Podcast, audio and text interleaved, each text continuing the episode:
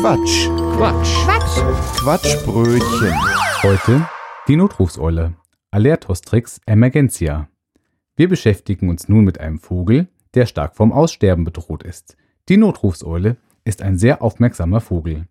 Meist sitzt sie stundenlang völlig regungslos am Rand von Autobahnen oder Schnellstraßen und beobachtet das Geschehen um sich herum.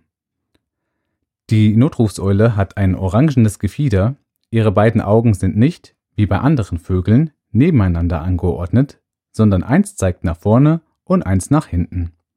So hat die Notrufseule stets alles bestens im Blick.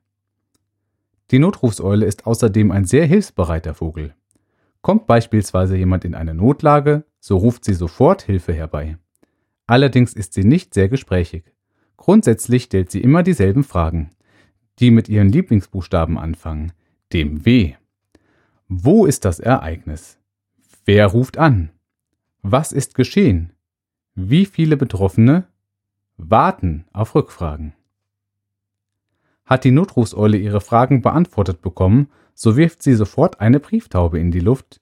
Diese saust mit den Informationen zu den Einsatzpelikanen, welche daraufhin mit großem Getöse zum Einsatzort stürzen, um zu helfen.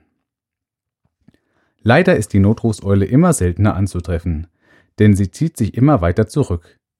Der Grund für den Rückzug sind mobile Brieftauben, die mittlerweile in jedem Fahrzeug vorhanden sind.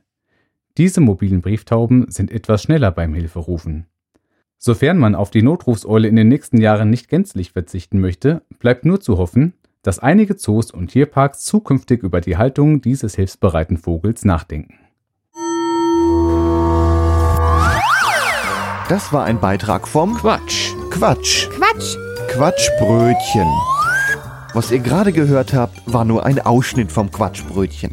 Wir produzieren jeden Monat eine ganze Stunde unseres Comedy- und Satire-Podcasts.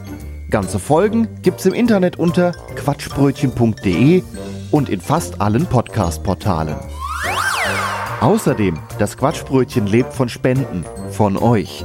Wenn ihr möchtet, dass wir immer so weitermachen können, quatschbrötchen.de slash spenden. Vielen Dank.